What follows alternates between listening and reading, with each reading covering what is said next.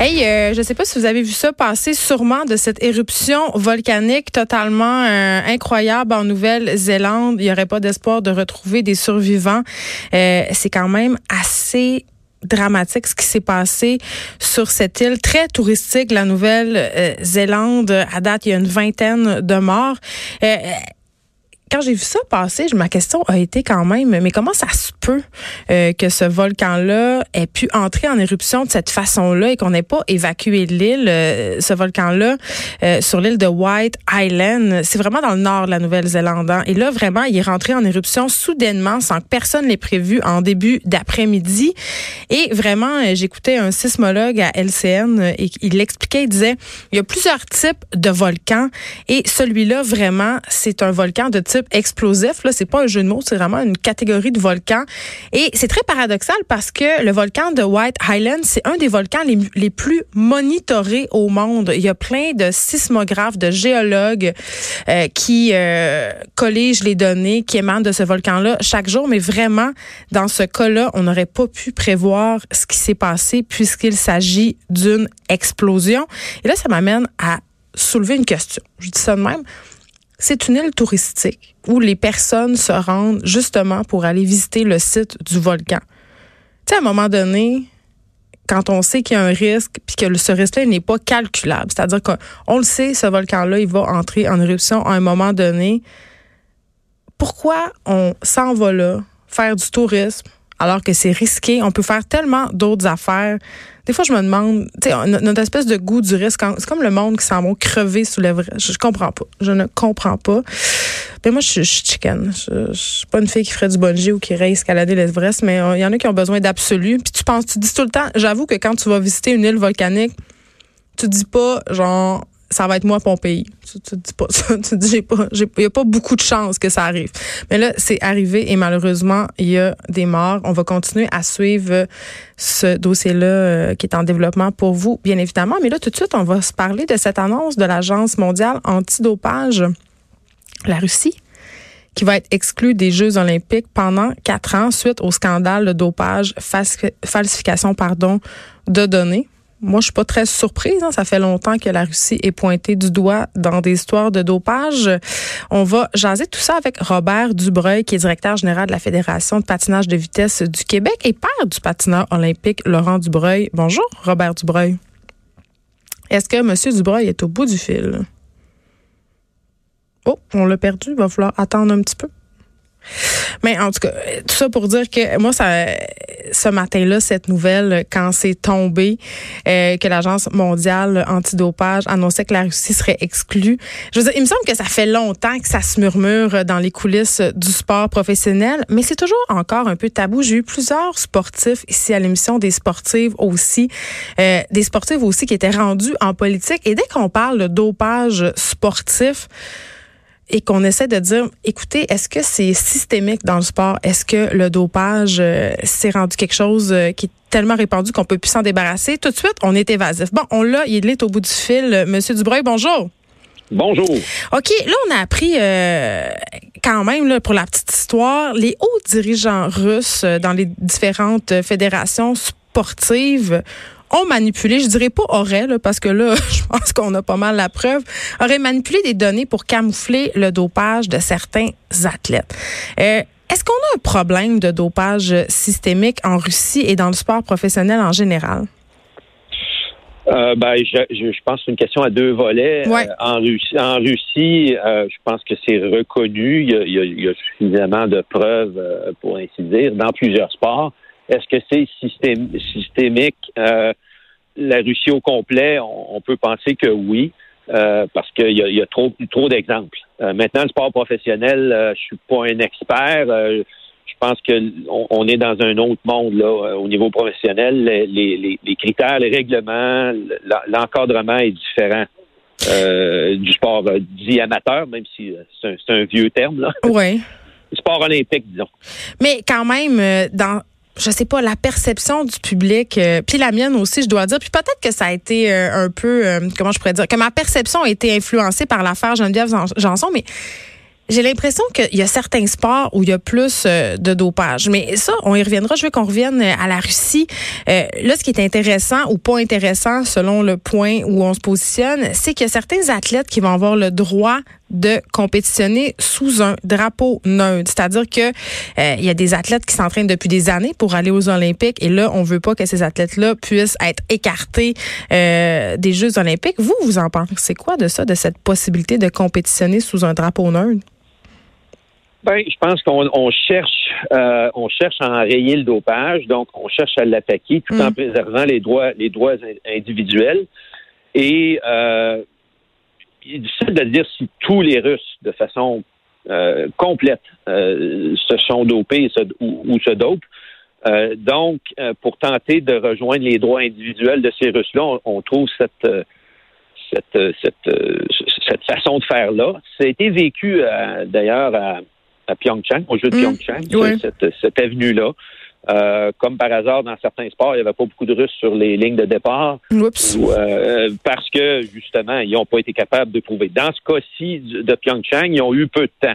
Maintenant, ils ont un peu plus de temps pour prouver leurs choses, mais j'ai l'impression que le cadre va être tellement rigide, ça va être très difficile pour l'individu euh, d'aller prouver selon les, les, règles qui vont être émises ça, ça, le fait qu'ils soient propres.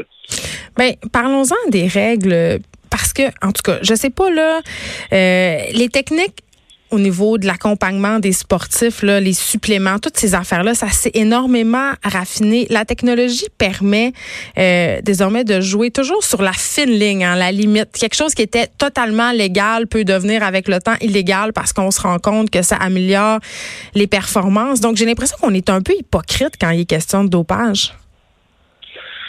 Ben, euh, effectivement, là, que les choses évoluent, euh, puis que la même liste anti-dopage, qui est une liste mondiale, tout sport confondu, soit dit en passant. Mm-hmm. euh, alors, euh, cette liste-là, il y a des produits là-dessus euh, que pour certains sports ont aucune valeur et d'autres sports en auront, là, en termes d'amélioration de, de, de, performance. Mais on peut-tu donner un exemple, mettons, comment, comment ça marche? Ben, on, par exemple, le PO, là, on parlait de Janine Janson tantôt, le PO dans des sports euh, un sauteur en hauteur prendra pas de PO parce que le PO va travailler sur le, l'oxygène dans le sang, l'endurance, ce, sont des sports d'endurance. Moi, je suis pas un spécialiste là, en passant, mais mais euh, mais le PO va être vu dans des sports d'endurance, donc cyclistes qui te font des choses comme ça, alors que euh, des stéroïdes anabolisants du style Ben Johnson vont être pris dans des sports où le côté musculaire, le côté puissance mmh. musculaire va, va être nécessaire. Donc un, un sauteur en hauteur ne prendra pas de l'EPO, mais euh, un cycliste de longue distance va en prendre, alors que l'inverse, un cycliste de longue distance euh, est plutôt pas besoin de puissance musculaire à outrance euh, brute. Là, son effort est tellement long que lui, on parle d'endurance musculaire, va prendre l'EPO, il prendra pas des, stéroïdes anabolisants, par exemple. Mais ceci étant dit, c'est évolutif, vous avez raison, et et, moi, je suis un ancien athlète de, très longtemps. Si on regardait la liste de, 1987 à la liste de 2019, on s'apercevrait qu'il y a, d'énormes différences, évidemment. Ben, je vais en euh, on se rend compte au fil du temps que des produits euh, dont on ne connaissait pas, ben, ils sont utilisés. Parce que c'est il y a plein de dérivés. Hein. On, a déjà vu des produits, par exemple, dans la médecine vétérinaire, euh, évoluer un jour vers un produit euh, pour améliorer la performance d'athlètes. Euh, donc, euh, il y, a plein de choses qui, font en sorte que aux 3 à 5 ans, cette liste-là évolue énormément. Elle est révisée à chaque année, de toute façon. Mais je veux profiter justement de votre longue expérience dans le milieu du sport, M. Dubreuil. Moi, je me demande, est-ce que, euh, tu sais, on le sait, là, on vit dans une société où on demande toujours plus, toujours plus de performance. Le sport ne fait pas exception à la règle. Est-ce que le dopage c'est plus répandu qu'avant, selon vous, selon ce que vous avez vu avec les années? Je ne crois pas. Il y a plusieurs variantes. Hein. Euh, il y a les, les, systèmes de pays, euh, mm. celui de la Russie, là, peu importe l'ampleur du système, euh, on voit qu'il y en a un, là. Est-ce qu'il est, réparti, euh, est-ce qu'il est répandu à 100 ou, ou, pas tout à fait? C'est une chose, mais il y a un système. On peut penser possiblement à, à, d'autres pays. Dans, dans, le temps, dans mon temps, en fait, on, parlait du bloc de l'Est. Hein, les, ces mm. pays-là. L'Allemagne de l'Est est un bel exemple. C'était, c'était systématique, euh, répandu. Ce qu'on voit, par exemple, euh, aux États-Unis, c'est plus du ponctuel. Il y a beaucoup d'argent dans le sport Mm. et euh, il peut être tentant pour certains individus euh, de, de- de- de ne pas respecter les règles. Et là, on a plus des, des efforts plus, plus individuels que systématiques. Euh, euh, le pays est contre le dopage et ça va. Euh, ils ont des, ils ont des, ils ont mis en œuvre des, des systèmes de, de contrôle efficaces, ça va. Mais des individus ou un entourage d'individus peuvent être tentés. Ça, on voit ça dans les pays, euh, dans, tous les pays, ça peut arriver. on l'a vu ici mais- chez nous. On l'a vu, là, des Ouais, équipes, parce qu'il y a beaucoup On de parlait sous. de l'exemple de Geneviève Janson, là, Ouais. c'en, c'en est un, c'est un petit entourage, c'est pas tant de monde que ça. Alors, et, et- et évidemment, la Fédération de cyclisme euh, du Québec et du Canada n'est pas derrière ça, euh, tente d'enrayer ces choses-là, mais on, on a un contrôle limité. Euh, mais le Canada est, est reconnu euh, comme un des pays encadrant le mieux l'antidopage. Les athlètes, c'est, c'est très sérieux euh, tout ce qu'ils ont à faire en la matière. J'ai l'impression aussi, M. Dubreuil, que c'est dommage parce que, en quelque sorte, les athlètes se retrouvent pognés dans un système, sont comme, je veux pas dire qu'ils sont des victimes, mais tu sais, quand tout ton entourage, euh, de la fédération, tout ça, c'est devenu justement un système, le dopage, t'as pas trop le choix d'embarquer, puis ça doit, de- ça doit devenir impossible de, de dire non, tu sais. Euh, ben en fait, euh, de- euh, dans, dans les dans, de- dans les dans ces pays-là, le système, lorsqu'un jeune euh, un, un jeune euh, qui remporte une médaille dans un championnat du monde junior est testé positif puis il provient de Russie, moi je pense que ça fait effectivement un peu pitié pour ce jeune-là parce Ben oui. qu'à 17 ans, c'est pas vrai qu'il savait ce qui se passait. Euh, quand on récidive, puis le même athlète euh, revient à 22 puis se fait reprendre, ben là, à un moment donné, euh, on est moins peut-être euh, on trouve que ça fait moins pitié comme situation, mais, au départ, c'est tellement incrusté par les dirigeants et même par le politique euh, dans, ce, type de situation-là que là, ben, c'est, le pauvre athlète lui est subi. C'est pour ça d'ailleurs, je pense que l'idée de, pouvoir faire ses preuves, euh, un peu comme à Pyeongchang, là, est, est revenue dans la décision actuelle. Au moins, euh, quelqu'un pourrait euh, la, la faire la preuve, mais encore, encore faut-il euh, être équipé parce que là, on tombe dans le légal, puis on tombe dans, dans des moyens que chaque individu a peut-être pas. là. Votre fils, euh, Laurent Dubreuil, il a patiné par ailleurs avec des athlètes dopés, puis je pense entre autres au patineur russe Pavel euh, Kuliz-Nimov, qui, était un réci- oui. oui, qui était un récidiviste. Oui, oui, oui, effectivement. Mon, mon fils euh, euh, a patiné euh, ben, toute sa carrière au championnat du monde junior de 2012. Kolishnikov a remporté le 1000 mètres et Laurent avait terminé quatrième. Et ça s'est fini par une médaille reçue par la poste euh, dans une boîte là euh, là. laissée sur le balcon de la maison. C'est Hey, un ça, exemple. c'est- crève-cœur, là? Dans son cas, ça n'a pas changé sa carrière. J'ai un exemple euh, frappant de la fin de semaine dernière. Son coéquipier à Laurent, Laurent était de la course, il a fini sixième, mais euh, son coéquipier, Alex Boisvert-Lacroix, originaire de Sherbrooke, finit troisième. On regarde le classement. Qui est devant lui? Deux Russes. Je suis en train de dire que ces Russes-là sont dopés, mais là... Mais c'est dur de ne pas être suspicieux, non? ben, c'est dur. Ben oui, ben oui, voilà. Euh, ces deux, ces deux Russes-là, euh, euh, si le système est systémique, euh, ont de fortes chances de- de- d'avoir pris des produits euh, non, non, non acceptés dans le passé. Et puis le, le pauvre Alex se retrouve troisième. J'étais humblement assis dans les estrades comme euh, spectateur lors du, du 50 km d'Alex Harvey euh, à Pyeongchang. Mm. Et, euh, et dans le cas d'Alex, c'est reconnu que le, le troisième, le russe, euh, c'était son deuxième 50 km à vie. Personne ne le connaissait. Il sort de nulle part. Alors, c'est suspicieux encore une fois. Oui, parce qu'on euh, se rend des- pas là en s'entraînant pas. Vous l'avez dit tantôt, ça prend toute une préparation. C'est ça. Ce russe-là était vraisemblablement entraîné, mais, mais à un moment donné, il y a toute une expérience de course qu'il n'y avait pas d'international, etc.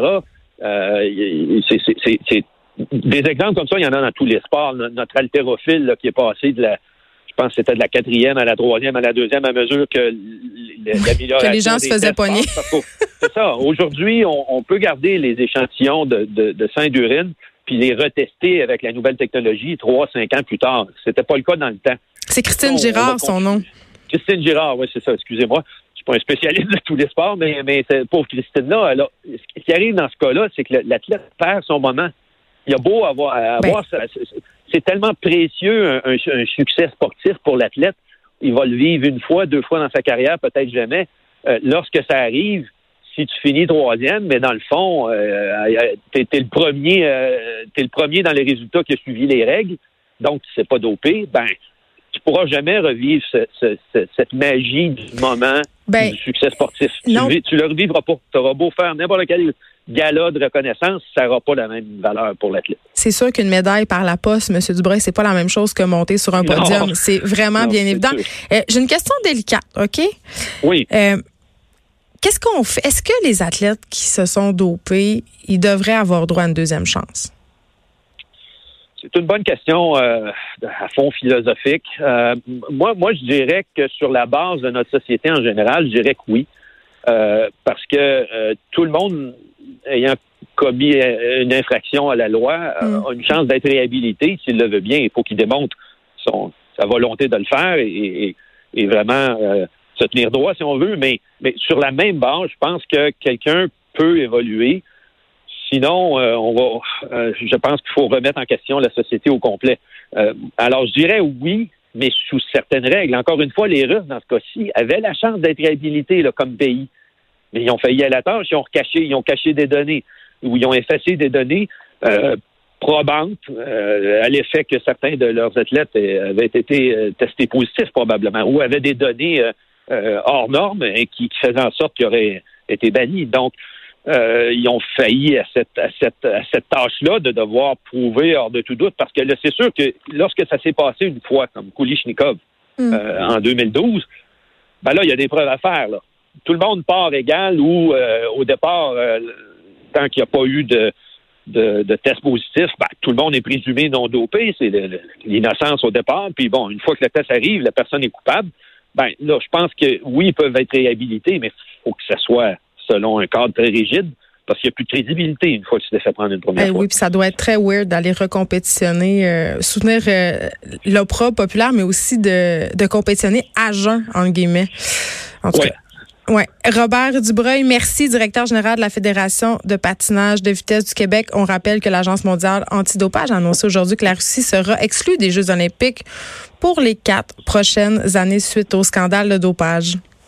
Merci, au revoir. Au revoir. De 13 à 15. Les effrontés.